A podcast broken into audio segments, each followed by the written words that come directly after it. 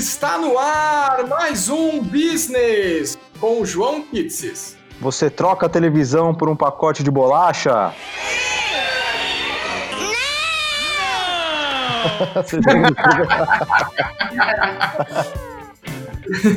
Maravilhoso. Estamos também com Natália Rubio. Não consigo nem falar, tô dando risada. Achei muito boa. Hoje a gente está também com um convidado, Rafael Barbosa. Olá, turma, tudo bem? Prazer estar aqui com vocês hoje. E eu troco, viu? Essa questão da permuta aí é interessante. Cuidado aí com porque é o que vai pegar agora nessa época pós, o pós-normal aí. Cuidado com suas ofertas, né? Abelhudos, vocês já viram aí no card, hoje vamos falar de X por Y. Mas vocês vão se perguntar, que, que raios é isso? Eu nunca ouvi falar. A gente vai te explicar hoje o que é isso, o que é essa empresa e falar um pouquinho de permuta multilateral, dessa economia colaborativa e como isso vai ser estendido no novo normal, né? Uh, mas antes, vocês já sabem, abelhudos, aquelas, aqueles recadinhos antes de começarmos a pauta. Então vamos lá, você que gosta do nosso trabalho pode ajudar a gente, não precisa pagar nada. É só ir lá no iTunes, se você está ouvindo no iTunes ou no Apple Podcasts, dá cinco estrelinhas pra gente, compartilha os nossos posts, uh, os nossos episódios e comenta. Se você tá curtindo, se você não tá, se tem alguma sugestão, alguma dúvida, lá no nosso Instagram, é o arroba Business Podcast. Business, você já sabe, se escreve um pouquinho diferente. B-U-Z-Z-I-N-E-S-S. Business! Vai lá, dá um feedback pra gente, mostra pros amigos que ajuda muito o nosso trabalho. E se você caiu aqui pela primeira vez, nunca ouviu falar de podcast ou não sabe o que é o business, foi alguma indicação de algum amigo, Primeiramente, seja bem-vindo. Nós somos o podcast que fala o que você precisa saber para sair da colmeia com novas ideias e novas discussões. A ideia aqui não é concluir nada, é só para ter novos insumos para você sair da casinha de vez em quando, né? Então agora sim, acho que podemos, já demos todos os recados. Vamos para a pauta. Editor, por favor, aquela virgulinha, aquela vinhetinha marota.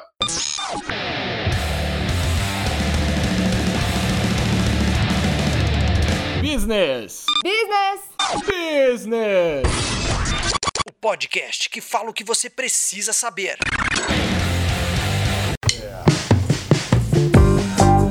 Agora sim, vamos começar a nossa pauta primeiro para conhecer o nosso convidado melhor. Rafael, fala pra gente, é, de onde você veio, quem você é, qual que é a sua história aí? Bom, eu sou natural de Goiânia, tive a oportunidade de ir para São Paulo fazer curso superior, eu fiz assim, engenharia mecatrônica, sou da primeira turma da engenharia mecatrônica da Unicamp. Depois fui para os Estados Unidos, né, ganhei uma bolsa para estudar numa, numa faculdade americana, voltei, montei uma empresa de engenharia, quebrei e agora estou empreendendo na parte de startups. E é o tópico hoje aí que a gente vai bater um papo. Ô, ô, Rafael, tem alguém que faz engenharia mecatrônica que é burro? Porque só o nome já parece difícil. é, de fato, eu peguei aquela moda ali no, no, no, começo dos anos 2000 de mecatrônica, né, final da década de 90. Então, é, de fato, todo mundo era que, que, achava que era assim mais eu, eu fui né um, um, aluno nerd então quando chegou na época do vestibular o que que tem de legal aí na engenharia a engenharia mecatrônica era a da moda na época então, o que eu vejo de fato é que a vida vai, vai progredindo e vejo meus amigos hoje, muitos no mercado financeiro, outros ficaram na indústria mesmo, outros foram fazer outras coisas e outros foram empreender como eu. Então, de fato, é, realmente a turma que estava lá tinha. A, a, maioria era nerd mesmo, mas a vida depois vai levando cada um para um lugar, né? Você que escolheu o caminho difícil, é isso? Você quis é, jogar o jogo no hard, é isso? isso, isso que me dá vontade de, de viver, né? Essa, essa questão de empreender, acho que é um, um pouco do, do, que vocês falam todas, todas as vezes aí também, essa, essa abelhinha aí, né? Que, é, que me picou e realmente é o que eu gosto de fazer. E escolheu o modo hard duas vezes, né? Porque engenharia mecatrônica e empreender, né? Que no Brasil não é fácil, a gente sabe. Mas, o Rafael, conta pra gente assim, antes da gente entrar no X por Y, explicar exatamente o que é, da onde surgiu, se você tem um histórico de outros em sei lá, algum outro empreendimento, alguma outra empresa que você. Eu, é, quando nessa época que eu fiquei nos Estados Unidos, no meio da faculdade, né, a gente ganhou uma bolsa, eu ganhei uma bolsa do, da Universidade do Texas e fui para lá. Lá eu já comecei a trabalhar na, ainda como estagiário na General Electric, né, que é a GE. Voltando para cá, eu voltei pela GE, eu formei aqui no Brasil já trabalhando na GE e tive uma carreira normal de início, né, né de, sair de engenharia para trabalhar em multinacionais, fui para a Procter Gamble, fui para os Estados Unidos, né, pela Procter, depois voltei pela é, já estava na Unilever, né, que era concorrente da Procter, ainda é, né, mas era mais ferrenho na época. Então tive uma carreira mais ligada ao no começo, né, ao ramo mais corporativo. Só que de, nessa, desde o início, desde a época da GE, eu já tinha uma, uma tendência muito grande a montar o meu negócio. Só que ali quando você está recém-formado e ainda numa carreira interessante, eu, eu precisava ganhar um pouquinho mais de cancha. Mas logo antes, aí, com, com uns 27 anos, 26 anos, eu resolvi montar, seguir a carreira solo e montei uma empresa de engenharia. É, tradicional mesmo, o país estava na época do Lula e com muitas obras, né? Eu, sinceramente, vi ali e, e um mercado próximo, né, da segundo milagre brasileiro, muitas obras mesmo. Eu realmente a gente cresceu, cheguei a ter 100 funcionários ainda com 28 anos, 29 anos. E a gente estava realmente muito bem. Só que a gente começou a entrar, é, foi tão. Esse é o problema, né? Quando você. Hoje eu vejo como uma benção, mas de início, né, quando você está no olho do furacão, é um problema. A gente cresci muito rápido, pegando uma série de obras, contratando funcionário, com funcionários pagados de todo lado, né? Porque quando você tem uma empresa de, como eu tinha, de automação industrial, você tem, você tem que estar no, onde o, a fábrica do cliente está, né? Então você tem equipes em várias, vários lugares, várias fábricas. E aí a gente acabou quebrando nessa, foi a primeira grande trauma, né? Isso é interessante, então, porque a gente, quando a gente monta uma empresa, a gente acha que vai ser sempre linear, né? Bom, primeiro ano foi assim, eu cresci tanto, segundo ano faz uma projeção, então você faz aquele gráfico é, linear, de forma que no quinto ano você está realmente dominando o país, né? E a vida te dá rasteira. Eu, como a gente teve um crescimento realmente muito rápido, se qualquer gráfico que você fazia, você, a gente estaria muito bem no, no, no, décimo ano de empresa. E isso foi o meu primeiro aprendizado, saber que a vida não é linear, não. Mas isso foi um dos grandes aprendizados, isso refletiu muito fortemente, porque minha quebra, né, por, por ter uma empresa grande na época, né, e ter pouca idade, ela foi muito dolorida, né, então eu quebrei, tinha 90 funcionários para acertar, então uma, uma questão que faltava até maturidade para lidar com essa questão. Eu perdi, inclusive, meu primeiro casamento, né, foi nessa fase aí de muito tumulto, mas o que me deu uma, uma cancha, uma sei lá, um couro grosso para as próximas empreitadas. Então hoje, né, depois de passar, logicamente no momento é muito dolorido, mas depois de passar, hoje eu vejo isso como uma benção. Que bom que aconteceu isso comigo logo quando eu tinha 30, 30 e poucos anos e nos, me deu essa, essa capacidade de resiliência, de suportar e saber que, que a vida não é só aquela, aquele caminho feliz, né, que tudo vai dando certo, que até ali na minha vida tava, tinha dado tudo certo mesmo, estava num, num caminho linear. E o que é interessante depois, acho que você vai contar pra gente, é, né? Que depois de passar por toda essa situação e conseguir se reinventar num outro mercado, abrir uma empresa, caramba, né? Eu falo, talvez eu não teria essa coragem, né? Eu acho que isso mostra realmente a questão de ser empreendedor, sabe? É, de fato, porque o caminho natural, é, como eu ainda tinha 31 anos, 32 anos, era realmente voltar para o mercado de trabalho e seguir uma carreira é, corporativa, que é muito mais confortável, né? Muito mais tranquilo. É, eu já tinha os ingredientes, né? Que é ser formado em, em faculdade de primeira linha, ter inglês fluente, esse tipo de coisa. Mas, de fato, isso não me animava, né? Eu sempre quis fazer diferente. E esse momento, assim, foi um momento de reflexão muito interessante.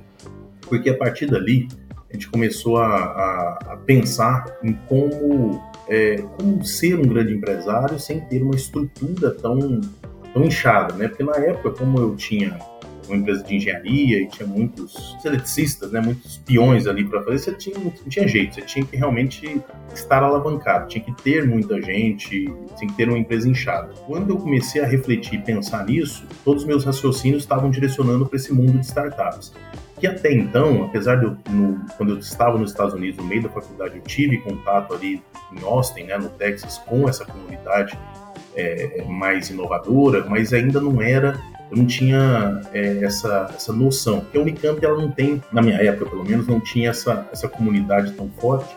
E eu voltei para o Texas para dar uma olhada um pouco mais aprofundada nesse, nesse assunto de startup, o que, que tinha de inovador e o que, que a gente, que, que seria interessante. E nesse, nessas análises, nesses estudos, eu vi esse conceito de permuta multilateral. E aí eu me apaixonei, dentro de um conceito mais amplo, né, que é a economia colaborativa, eu vi o potencial desse, desse mercado. E desde então a gente vem estudando e aprimorando, começamos, aí começa todo um ciclo de novo, como a Natália falou, ou seja, você põe o MVP para testar, e a gente só hoje a gente já pivotou, né? A gente pivotou pivotadas, pivotadas grandes, assim, foram quatro pivotadas que a gente deu nesse tempo. Então, realmente, essa sensação de que tudo também começa pronto, isso não existe também, né? Então, é um aprendizado constante.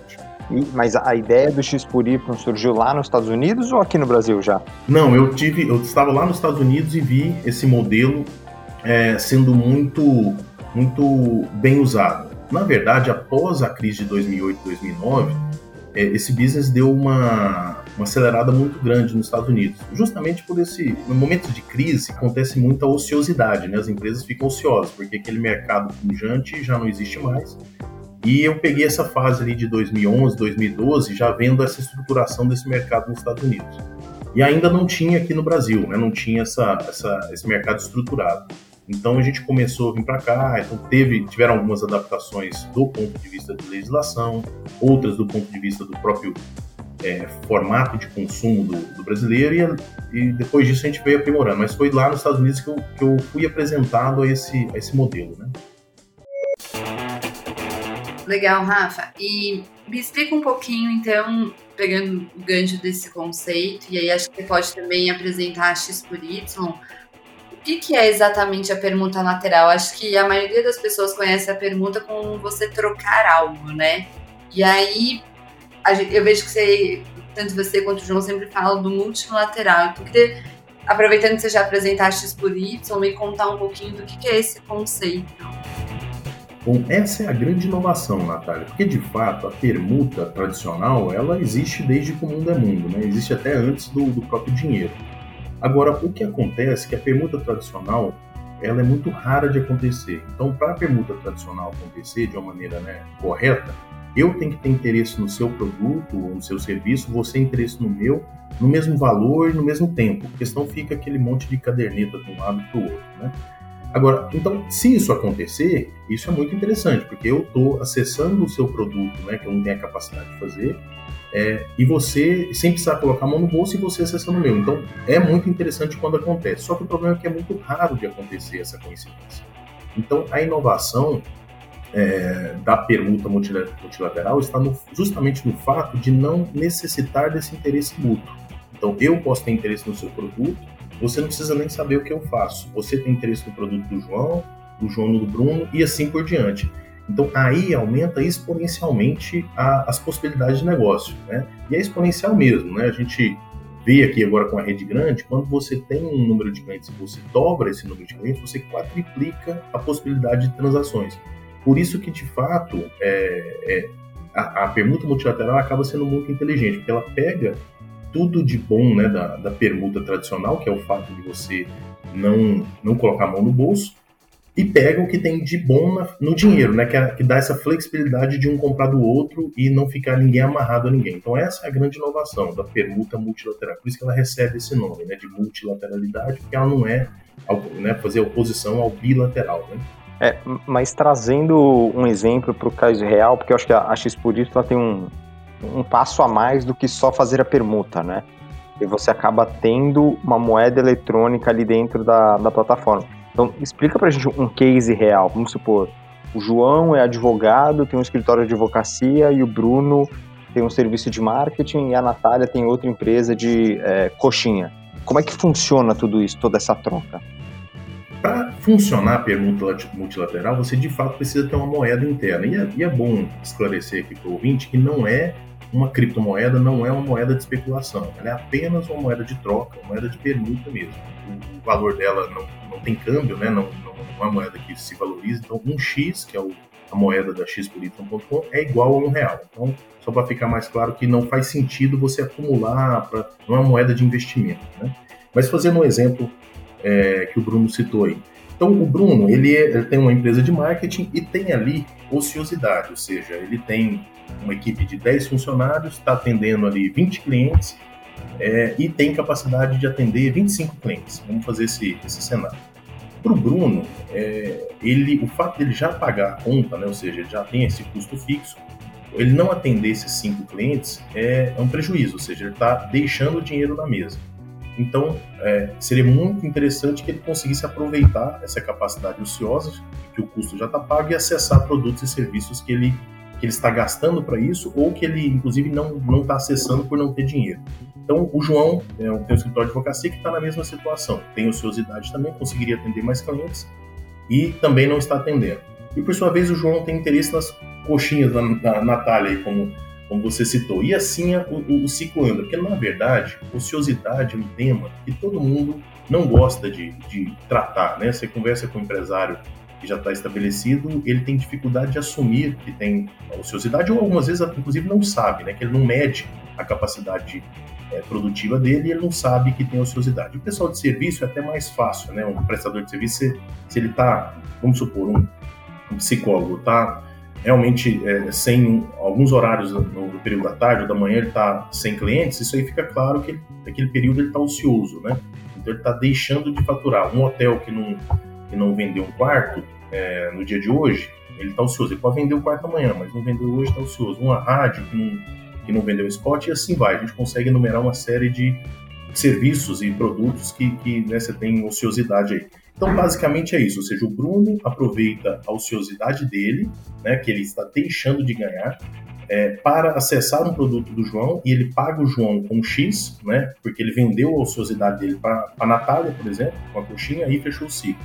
O Bruno consumiu do João, o João consumiu da Natália, a Natália consumiu do Bruno. Todo mundo consumindo a ociosidade do outro. O que, que isso significa? Significa que você tem um impacto positivo no seu fluxo de caixa, porque quando você consegue acessar produtos e serviços que você não, não está acessando, pagando com o que você está desperdiçando, você não tem que mexer no seu caixa. E aí está a grande vantagem, né? Onde você consegue usar esses conceitos aí, né? E, esse é um dos conceitos fortes da economia colaborativa. Não necessariamente precisa ser um fluxo de compra fechado. Então, por exemplo, é, a, a Natália, que vende coxinha, quer serviços de marketing.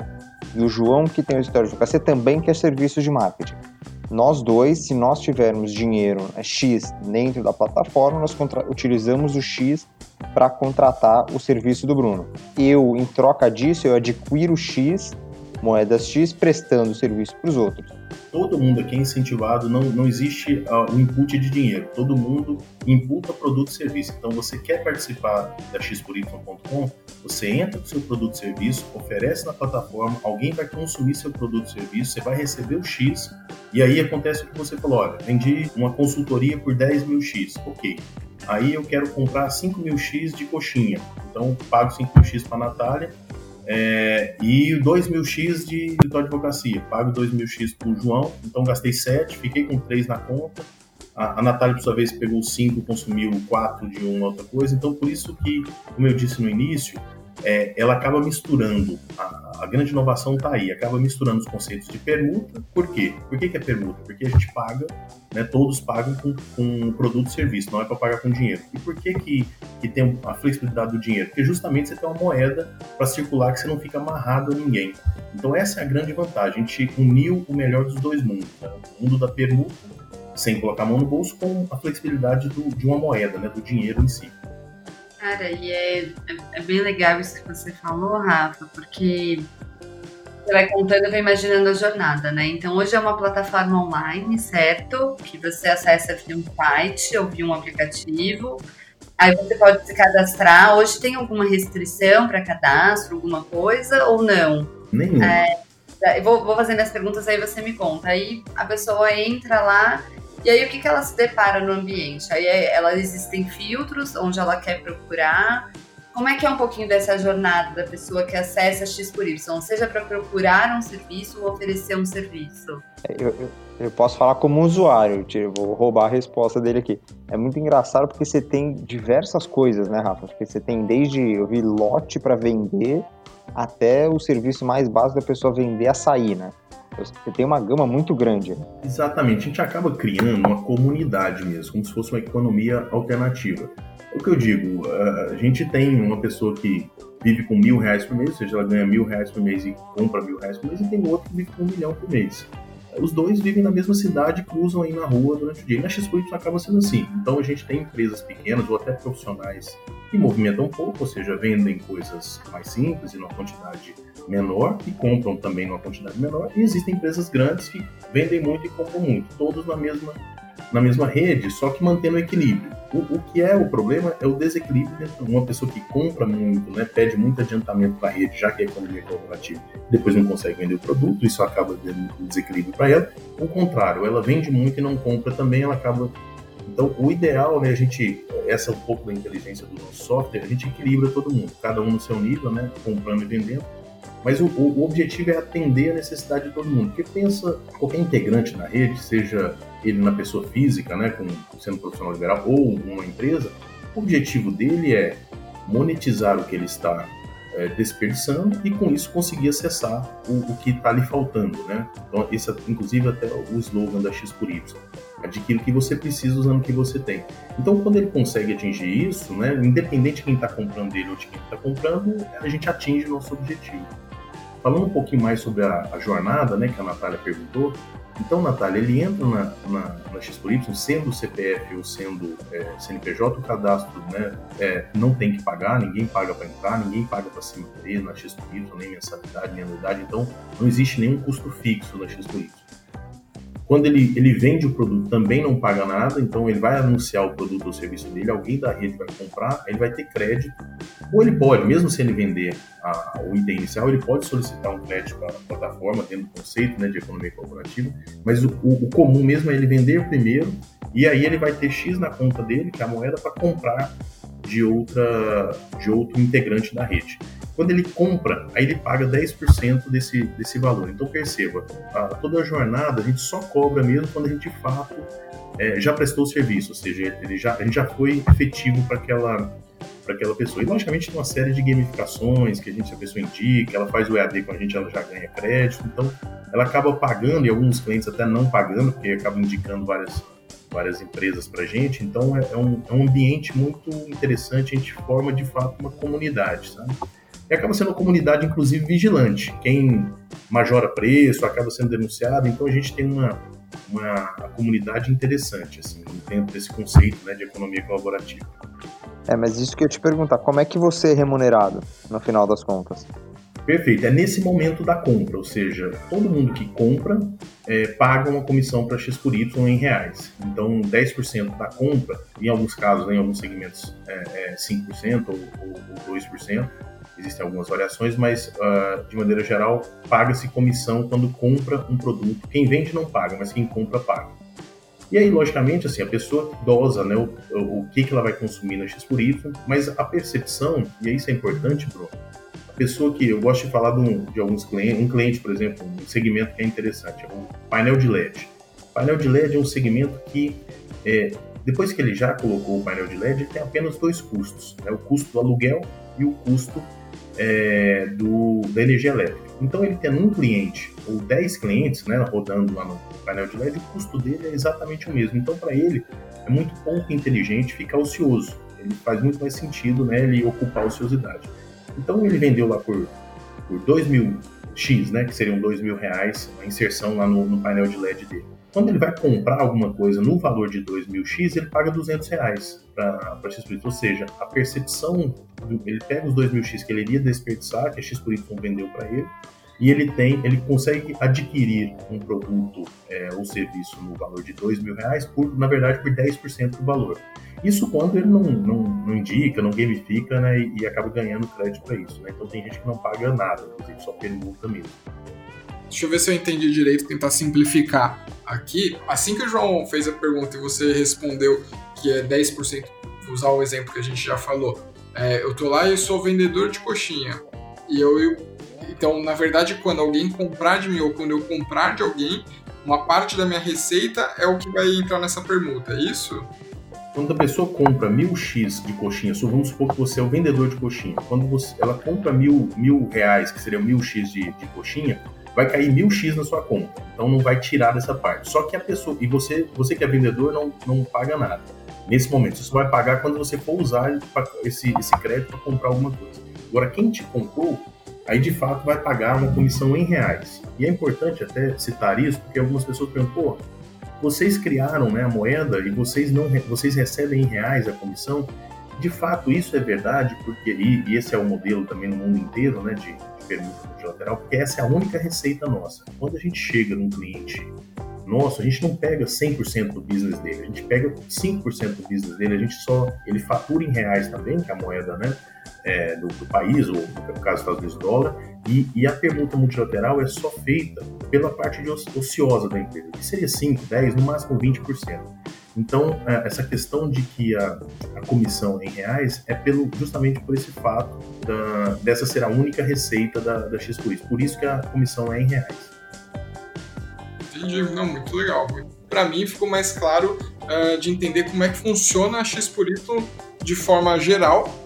Ah, inclusive deu para entender o porquê do nome, né? Às vezes a gente olha assim à primeira vista não entende muito bem, mas agora acho que tá bem claro. Mas você sabe que o nome, algumas vezes, que depende da interpretação. É, algumas pessoas ainda consideram que X por Y é, é o casamento de interesse, ou seja, eu troco X por Y e ainda se relacionam à permuta bilateral, como se a gente fosse uma central de casamento. Assim, olha, a Natália tem interesse no produto do, do João, o João tem interesse no produto da Natália e a gente acha não é isso, porque isso é muito raro de acontecer. É a permuta multilateral. Seja, Natália tem no produto do João, João no do Bruno, Bruno no do Joaquim e assim consequentemente. Rafa, você comentou que hoje são vários nichos e vários segmentos que estão com você. É, você tem algum nicho específico? Hoje ela é uma plataforma bem, como fala, bem ampla mesmo. Se isso é o objetivo, se é algum momento você quer afunilar, né? Acho que e também pensando um pouquinho nos concorrentes, como é que você pode agregar diferencial nisso, Rafa? Porque eu imagino assim que você tenha grandes concorrentes. Nem sei se todos são de Goiânia, se é exclusivo de vocês, também era uma pergunta que a gente tinha curiosidade, né?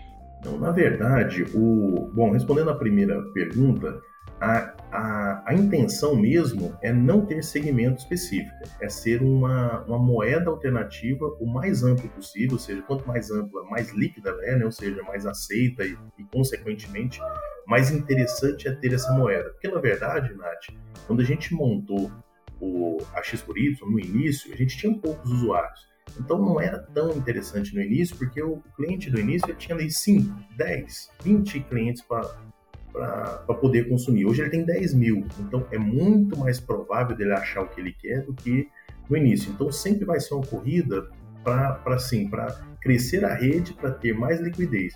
Hoje, por exemplo, nós temos, é, recebemos aqui na X por Y notificações judiciais de acordos entre patrão e empregado, entre desacordos comerciais que existem no, entre duas empresas mesmo, onde o acordo é feito o seguinte, olha, eu não tenho dinheiro, mas eu tenho crédito no X por Y, passo meu crédito. E o, cara, e o credor aceita.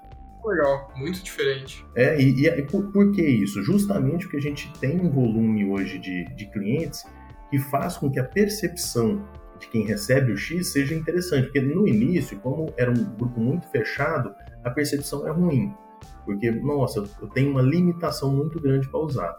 Hoje não é bem assim, né? Hoje a gente tem um case muito interessante aqui em Goiânia e agora entrando em São Paulo que, que nos dá essa, essa abertura maior. Então, o objetivo sempre vai ser realmente ter uma diversidade maior. Logicamente, existem alguns segmentos que são mais aderentes. Como eu falei, existem segmentos como o painel de LED, como hotel, principalmente a parte de serviço, é, é muito mais óbvio da, do, do, usuário ver que ele está perdendo e que os itens são perecíveis. Né? Então, você tem uma rádio, você não teve ou não está vendendo seus spots, vai passar um mês, aquela, aquela possibilidade de receita vai passar. Né? Então, hotel, mesma coisa, é, painel de LED, mesma coisa. Quando você tem um celular para vender, aí não é bem assim. Você, se você não vender hoje, você pode vender amanhã. Então, existem é, segmentos, e principalmente segmentos de serviço, que são mais aderentes.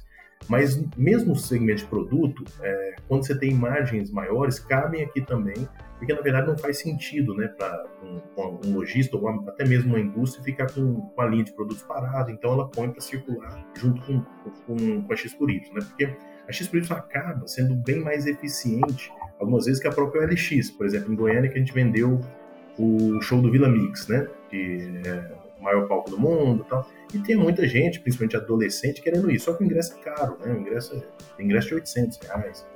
E aí, o que, que o cara fazia? Ele, ele tava vendendo a bicicleta dele, né, para ir. E não vendia no LX. Chegou na X por Y e vendeu. Por que que vendeu muito mais rápido na X por Y? Porque é em permuta. Então é muito mais fácil achar quem quem paga em permuta do que quem paga em dinheiro. Né? Então, isso acontece com, com, certa facilidade aqui com a gente. Por isso que, na verdade, o volume de transação acaba sendo muito mais interessante do que seria no dinheiro. As pessoas são muito mais generosas. Isso vale. A gente fez uma rodada de negócios aqui é, para o Sebrae, né?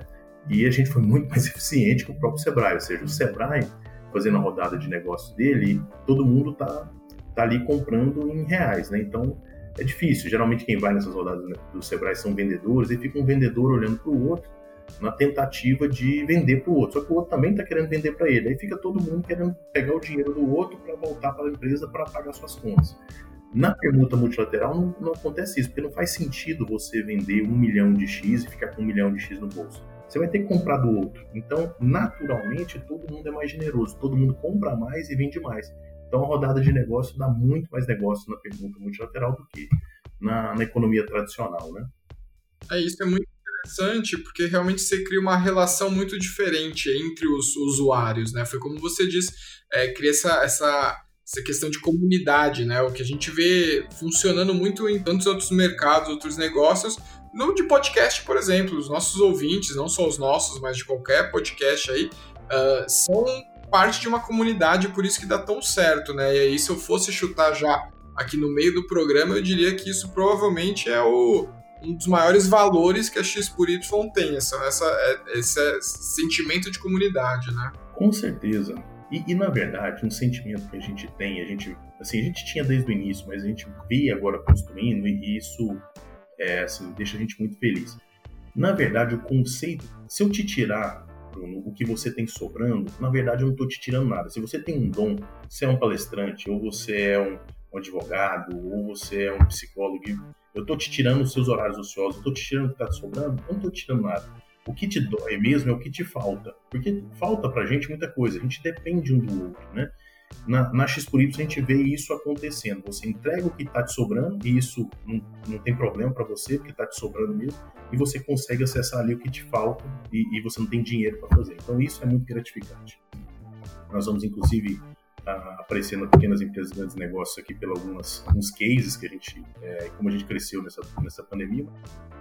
E, e eu imagino, Rafael, como é, seu negócio não é essencialmente o marketplace, mas o marketplace tem a dificuldade de crescer porque falta base de usuários ou falta é, o fornecedor. Então o Uber passou por isso.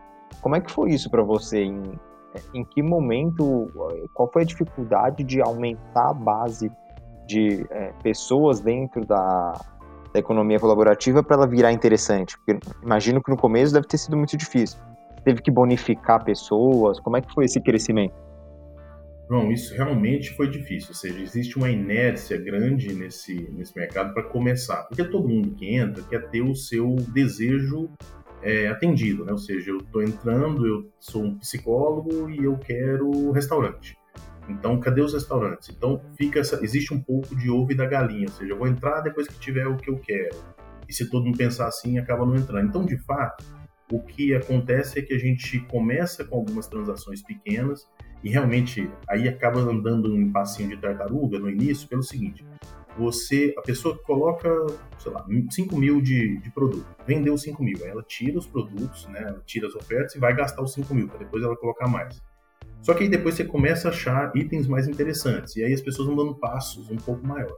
Mas isso é normal, assim, existe, a gente está com algumas técnicas agora para melhorar isso aí, mas o fato, essa curva de, do aculturamento, primeiro, que é isso que a gente está discutindo agora, que eu estou tendo a oportunidade de, de falar com vocês aí sobre o que é permuta multilateral, isso já é a primeira barreira. Depois da pessoa ganhar confiança que de fato ela está participando de uma comunidade, ou seja, ela pode confiar ali porque todo mundo está entregando o que está sobrando, tal que esse conceito que a gente, a gente falou depois ela de fato se apaixona. Então, hoje, é, o que está acontecendo com a X nós não temos comercial, por exemplo. A gente, quem nos indica são os nossos próprios clientes. Então, os clientes mesmo, e agora na pandemia até é um pouco mais acentuado, que os clientes que estão indicando seus fornecedores falam: olha, eu não tenho condição de pagar, na permuta eu te pago. A gente percebe que a comunidade começa a exercer sua força e a própria comunidade nos indica, né? Então, Agora, o início é o que você falou mesmo, para a gente começar a provar, para as pessoas começarem a entender, para num segundo momento usar mais, mais fortemente, num terceiro momento se apaixonar, tem um ciclo realmente.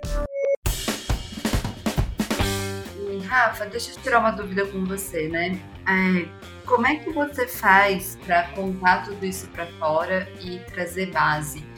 E até mesmo quando essa pessoa está na plataforma, é, como é que você faz para tentar dar esses matches, né? Então, de repente, não tá, como é que eu sei o interesse de fulano, talvez para mandar alguma comunicação personalizada para ciclano e aí facilitar ou agilizar essa venda. Perfeito. Nath, perceba, como não é bilateral, então não é o match de um Tinder da vida, né? Então, eu não tenho que achar os interesses, as setas duplas, a ida e a vinda. Então, quando a Natália, usuária da Xpuritos, primeiro que quando ela cadastra, ela já seleciona as categorias e naturalmente eu vejo o comportamento da Natália, tudo que ela busca, e eu vou atualizando os desejos dela. E assim, aí eu, todo, toda essa inteligência do software vai jogando para ela, não só quando ela acessa né, o, o, site, mas nas notificações, as, os segmentos que ela tem mais interesse. Então é mais provável dela comprar. Como ela não, como Aí voltando ao conceito do negócio, como não é bilateral, a pessoa que ela está comprando, eu não preciso saber se a pessoa tem interesse no produto da Natália e que a pessoa vai comprar outra coisa. Então, basicamente, é, é, o fato de não ter que ter a, a, a bilateralidade aí, né, um interesse mútuo facilita muito. Eu simplesmente vejo o que a Natália falou que deseja, vejo o que ela busca, é, faço algumas, né, vou mandando no início, né, como eu não, eu não tenho muito uso da, da, da própria Natália, eu começo a mandar coisas genéricas até achar o histórico dela e começa, a gente começa a, a, a, girar. Agora é interessante ver, por exemplo, a gente fez alguns estudos aqui de cadeias, né?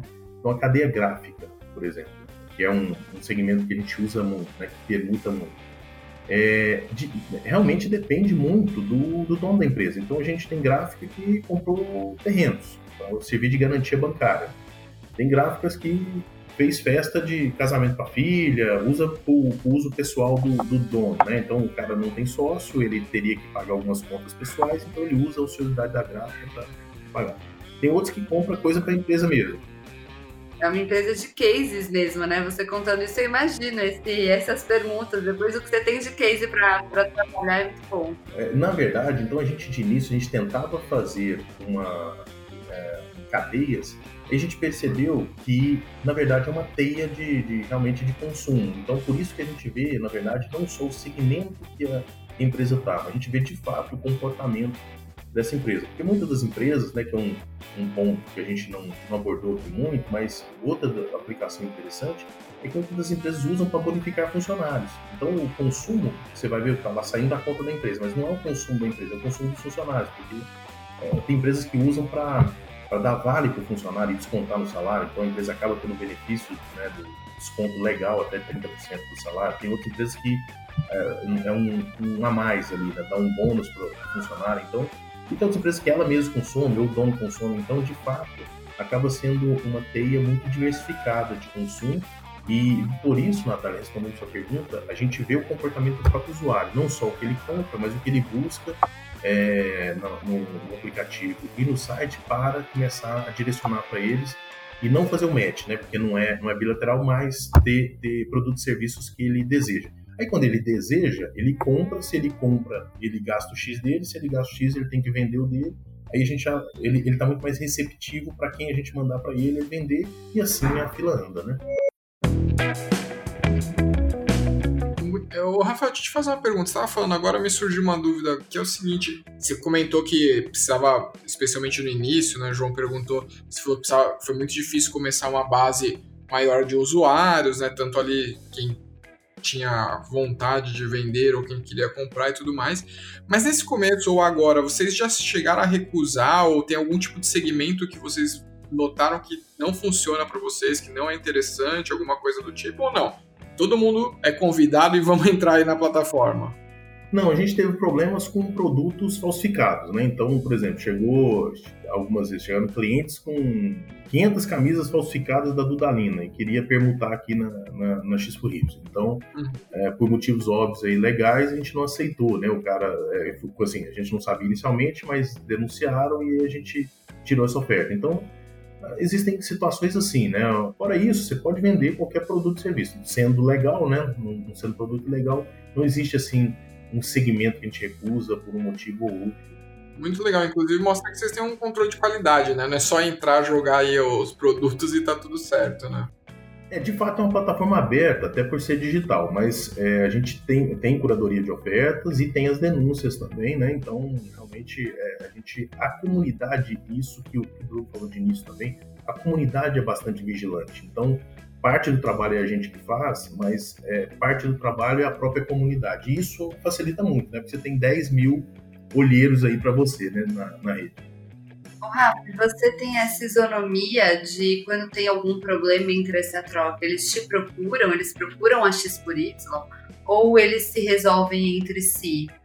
E aí, uma dúvida que minha também é assim: existe alguma regulamentação de tudo isso? Vocês precisam seguir regras de algum órgão?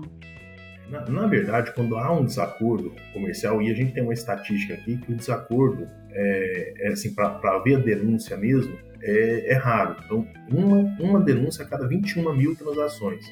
Então, é realmente muito, muito raro haver um desacordo que os lados não se, se resolvam. Porque tem um estorno, por exemplo, olha, não consegui te atender, aí a, a, um pede estorno, o outro aceita, volta, volta o dinheiro, volta a comissão, isso aí é uma funcionalidade normal aqui. Agora, quando há o desacordo mesmo, é, realmente a gente o que, a gente pode fazer é bloquear as contas. A gente não está acima da lei, então a gente não tem o poder de juiz de decidir quem tem a, quem tem a razão. Aí segue os, os procedimentos normais, lei, é, direito do consumidor, esses assuntos todos normais aí. Então a gente é, age como testemunha aqui do que aconteceu, tenta resolver, mas como eu disse, são, é muito raro chegar a essa parte aí judicial. A gente teve nesse, nesses anos todos dois casos apenas. Então, a denúncia sempre existe e o, a pessoa que é denunciada por, olha, não entregou o produto tal, ela acaba, é, ela tem que se explicar e se não explicar, ela é, ela é a conta dela está bloqueada, né? Até ela conseguir se explicar. Então, a gente faz esse tipo de trabalho que é o que a gente pode fazer. Agora, a gente não pode julgar e Quanto à questão de regulamentação, né, a gente segue a lei geral da, da internet, no sentido né, da, da, Dilma ali, agora tem a LGPD no sentido mais de dados, mas, mas nada que está acima da lei. Né? Quando de fato há desacordo legal mesmo, as partes, é, a gente não tem esse poder de juiz. Né? Voltando à dificuldade do crescimento, é, Rafa, você cresceu sempre com capital próprio, reinvestindo dinheiro na empresa, você foi arrumando investidor? Como é que foi esse processo de crescimento? Bom, a gente teve um ponto específico que foi o, essa, o Tecnova, que é um projeto da FINEP, e teve que a gente ganhou dinheiro né, que é não reembolsável. Isso, de fato, fez com que a gente desse uma turbinada muito boa do ponto de vista de funcionalidades. Tal. Teve um inicial de dinheiro pequeno próprio, depois a gente teve a, a, a condição de escrever esse projeto para a FINEP e fomos contemplados. A gente teve uma, um crescimento grande, a empresa já começou a, a faturar alguma coisa e estamos constantemente reinvestindo. E agora, coincidentemente agora, a gente está de fato com algumas negociações mais fortes com investidores. Então a gente não teve ainda aporte de, de investidor é, maior, teve esse aporte da própria FINEP né, dentro desse, do, do Tecnova, né, que é esse projeto de que a gente foi contemplado de inovação. Você sabia que aqui no business a gente dá sorte, né? É. Empresas que vêm aqui normalmente ou já acabaram de ganhar investimento ou, ou vão ganhar investimento. A gente, a gente dá é. sorte aqui pro pessoal. Opa! Então, obrigado aí pela energia positiva, é isso aí.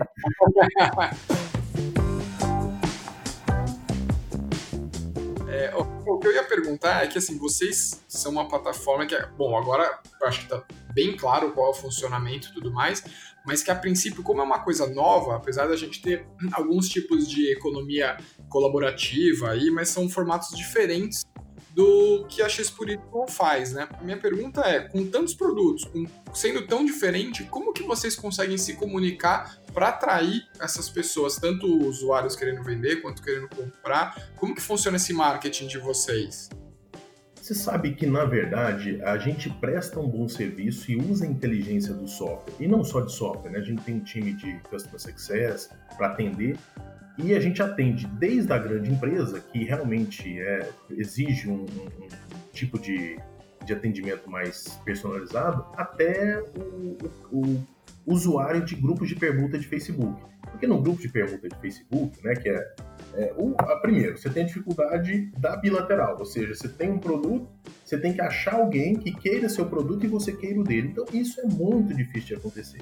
Então a gente tem uma série de de permuteiros agora do, de, do Facebook que entram no X por Y e vislumbra ali e fala, olha, é, a única diferença aqui é que eu tenho que pagar comissão. Mas como eu conheço muita gente, que eu vou indicando pessoas, as pessoas vão perguntando aqui, eu não pago comissão. E para mim é muito melhor aqui que eu, enquanto lá no grupo eu faço é, cinco negócios por mês, aqui no X Y eu faço 100 negócios por mês, né? Porque eu, eu acabo girando aqui, é muito mais fácil, eu não preciso de, de, de encontrar quem quer meu produto, quem que eu quero o produto dele. Então, na eficiência, a gente acaba ganhando na eficiência. E com isso, como o cliente entra, vê eficiência, acaba tendo sua, sua necessidade atendida, ele acaba indicando. E é sempre assim, sabe? Eu acho que nessa questão de startup, se você não provar valor, não adianta, não tem investidor que, que vai resolver. Uh, você tem que ter ali as pessoas tendo a necessidade atendida, que aí ela te dá atenção, ela usa seu produto, ela realmente tem o seu problema resolvido, aí ela indica no nosso caso, acaba ganhando para indicar, aí ela tem mais motivação ainda de indicar e assim ela vai satisfazendo sua necessidade. Eu, eu vejo que não tem como ser diferente. É legal, e de novo a importância da comunidade, né? Exatamente. E aí, logicamente, você tem é, as questões de. Existem pessoas mais é, entusiastas e outras nem tanto, né? Mas é assim como qualquer comunidade. Existem pessoas mais ativas, mais indicadoras, mais defensoras, outras que estão ali, igual grupo de WhatsApp, né? outros que só estão ouvindo, acaba não, não só faz o, o, básico mesmo, compra, vende, mas não, não acaba indicando, mas é assim que funciona aí. A gente é muito é, abençoado de, de, ter uma comunidade que de, gosta, né, que vê valor e acaba indicando a gente. Então, essa é a forma de atualmente de crescimento nossa e eu, eu falo de boca cheia, a gente não tem nenhum comercial para captação e nem gasta dinheiro de marketing para captação. A gente faz um bom trabalho com os clientes atuais e os clientes atuais são nossa força de Quer trocar um trabalho de marketing? Tem dois marqueteiros e um advogado. Você não quer trocar esse serviço aí com a X por isso? Não, é importante, a Natália falou de um ponto, assim, o ponto que a gente precisa, e de fato é, é, é um desafio nosso, é a barreira de entrada, é o aculturamento. Então, essa oportunidade de estar aqui com vocês, no podcast de vocês, falando sobre isso, é uma grande oportunidade para a gente, porque essa é a grande barreira, ou seja, as pessoas entenderem como a, permuta multilateral pode ajudá-las. Porque eu, eu, conheço muita gente, né, assim, é, eu vejo essa barreira inicial, pessoa está em dificuldade, o empresário, o pequeno empresário está em dificuldade, fala, nossa, eu preciso vender. É a única chance que eu tenho de sobreviver é vender porque eu tenho minhas contas para pagar eu, eu faço a analogia do, da caixa d'água, né? A pessoa acorda de manhã, ela, ela precisa colocar mais água na caixa d'água, porque tem um monte de furo embaixo, e se ela não colocar muita água, o, o, o vai descer o nível da água ali. A X-Y.com, ela, ela atua de outra forma, ela pensa no furo, ela não pensa na água. Olha, é, então eu chego pro, pro cliente e falo o seguinte, olha, eu não vou te trazer nenhum real a mais pro seu caixa. O que eu vou fazer é o seguinte, eu vou pegar essas contas suas que você está pagando, eu vou fazer você pagar com o que você está desperdiçando. E aí, naturalmente, caixa, o nível da caixa d'água aumenta, porque mesmo que ele está entrando a mesma quantidade de água que ele está recebendo lá todo mês, ou seja, todo, toda a receita em reais que ele recebe, o que eu vou fazer é diminuir as despesas. Só o fato de eu diminuir a despesa já é um, um, grande avanço para o fluxo de caixa dele. Então, basicamente, essa é uma mudança de paradigma muito interessante, porque o empresário comum ele fica muito focado que ele só tem uma chance, que é vender mais. ele não olha ah, o fato dele gastar menos. E é nesse ponto que a XPY entra. A XPY entra pegando a sua capacidade né, ociosa e fazendo você pagar suas contas com ela. Isso, reflexo, é, é direto no, no fluxo de caixa, entendeu? Mas para a pessoa, para o empresário entender isso aí, e principalmente no momento de pandemia, quando o desespero começa a tomar conta, isso é muito, é muito difícil, né? Gente precisa realmente fazer um trabalho e ter uma oportunidade de explicar com mais tranquilidade, como a gente está explicando aqui. Ô, Rafael, eu trabalho numa empresa que é uma plataforma do it yourself de evento. E lá a gente tem, a gente se depara com várias coisas engraçadas, porque quando a gente tá no mundo do it yourself, o pessoal é muito criativo. Você tem alguma história engraçada que vocês passaram aí na X por Y, algum produto bizarro que surgiu, alguma é, alguma alguma história inusitada é, trabalhando nesse modelo do it yourself? Eu tenho, eu tenho produtos assim que, que, que são difíceis de vender. Tem os desapegos que, cara, tem coisa lá que ele não vendia de jeito nenhum e aqui na X por Y vende, então existem algumas coisas nesse sentido.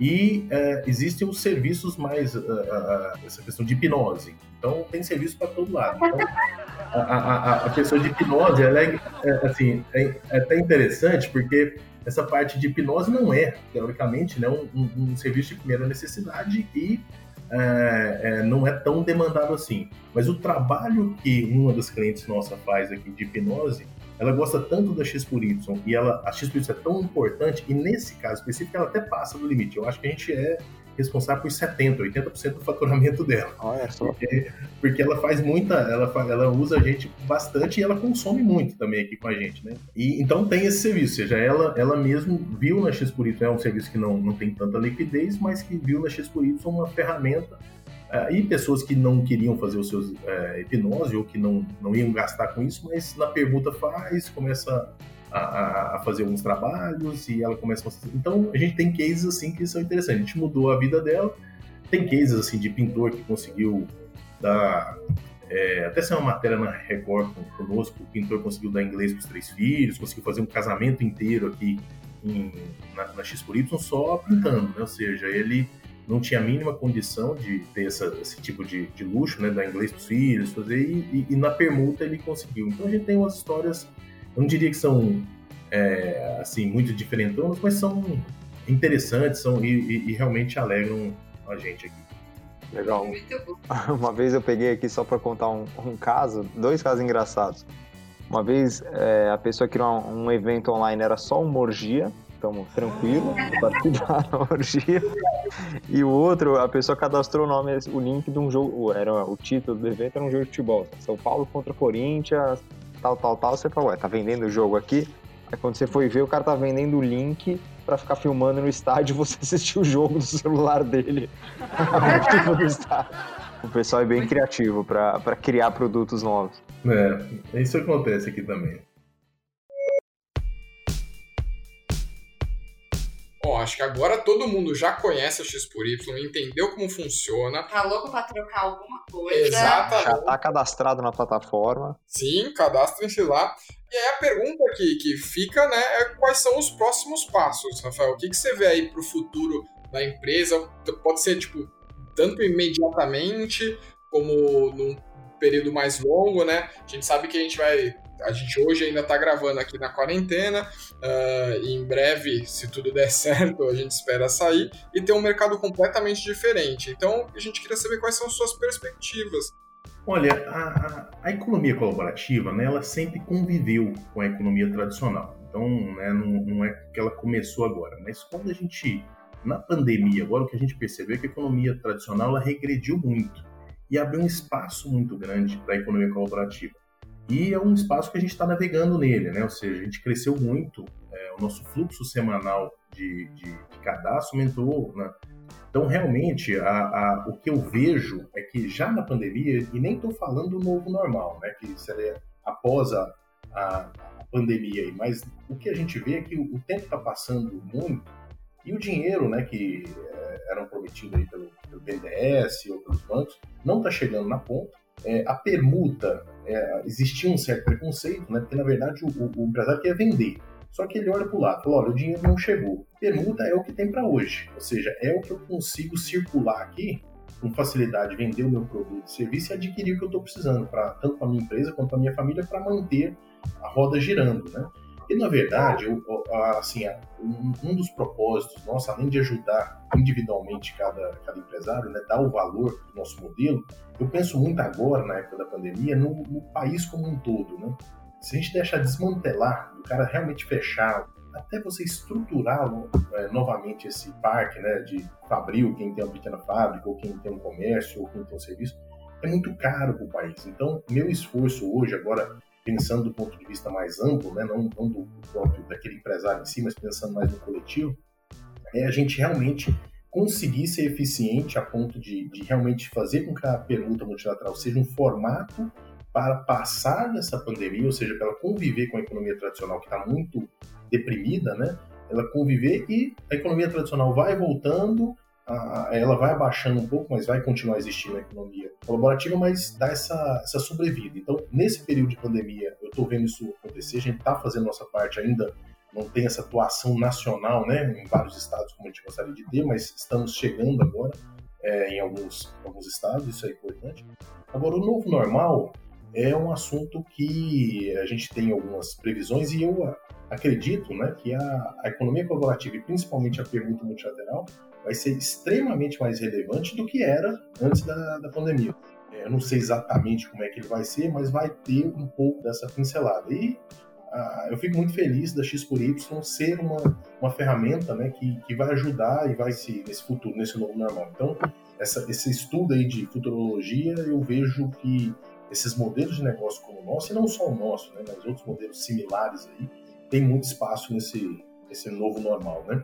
E, e, vocês estão com um plano de expansão territorial? Hoje vocês estão mais focados no centro-oeste, em, em, Goiânia, e estão com um plano de expansão? Como é que está a pulverização da plataforma? É, nós já estamos com parceiros é, estudando o Nordeste inteiro, Brasília e São Paulo. Então esses são os, os, os estados que a gente está, tá, a região Nordeste, Brasília e São Paulo são os próximos passos nossos. Que a gente, São Paulo a gente já tinha entrado, já estava fazendo algumas transações, mas ainda não no, proporcionalmente não no ritmo de, de Goiânia mas esses são os estados que a gente está, logo após a pandemia, a gente já vai começar muito fortemente.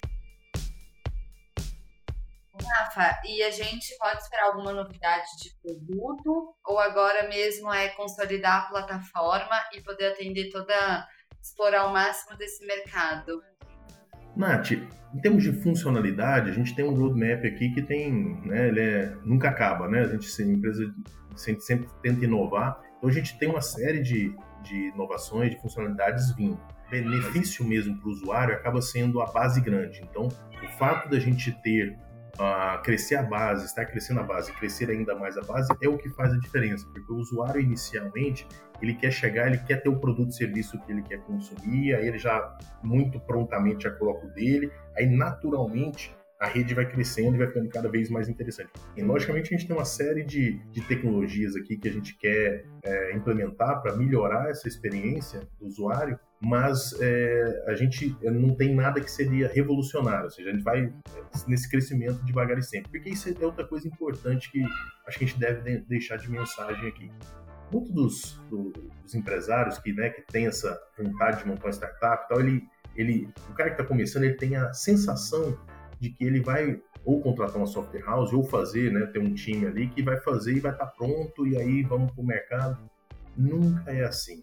O crescimento é, é, contínuo, a evolução é contínua, então não existe, nunca acaba, né? É um, é um trabalho que sempre está para fazer, né? Então é importante essa mensagem porque eu realmente eu, eu me entrego aqui. Na verdade, eu tinha essa visão. Não, então vou fazer a plataforma, aí eu vou para o mercado e eu vou conseguir, e aí não precisa nem de time de, de, de TI mais, né? Não precisa mais é, é, evolução, é, mas na verdade isso é um grande engano. Assim, a evolução é constante, é constante mesmo. Eu nunca parei um dia de evoluir e a, a, a fila ainda está grande, né? Do que eu estou vendo para frente de, de evolução.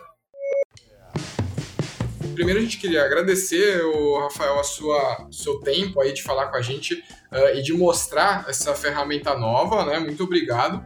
É, antes da gente encerrar também, deixa aí, uh, não sei se você quer deixar redes sociais, o site, enfim, como que a gente te acha e como a gente acha X por Y. Bruno, eu queria agradecer a oportunidade, né? Como eu disse, esse, esse conceito de pergunta multilateral, ele é ainda é pouquíssimo explorado, né? E a, a, a gente não, não, aproveitou nada, né? Do nos Estados Unidos, essa estatística é de 30 bi de dólares esse, esse volume, então a gente está bem aquém do, do volume né, que a gente poderia negociar aqui. Então, é, uma oportunidade como essa é uma oportunidade de ouro. Agradeço muito, Natália, Bruno e João, pela oportunidade aí.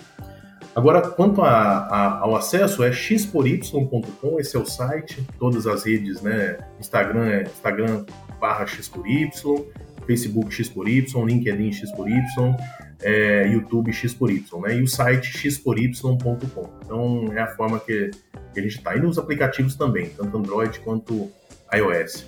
Muito bom. E olha aí, para quem achou que de Goiânia só saía cantor sertanejo, vai mostrar uma coisa nova. Né?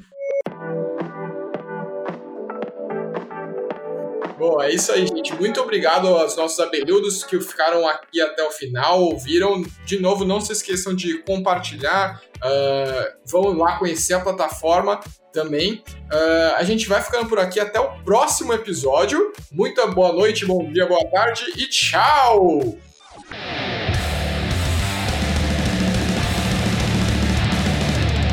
Business! Business! Business! Podcast que fala o que você precisa saber.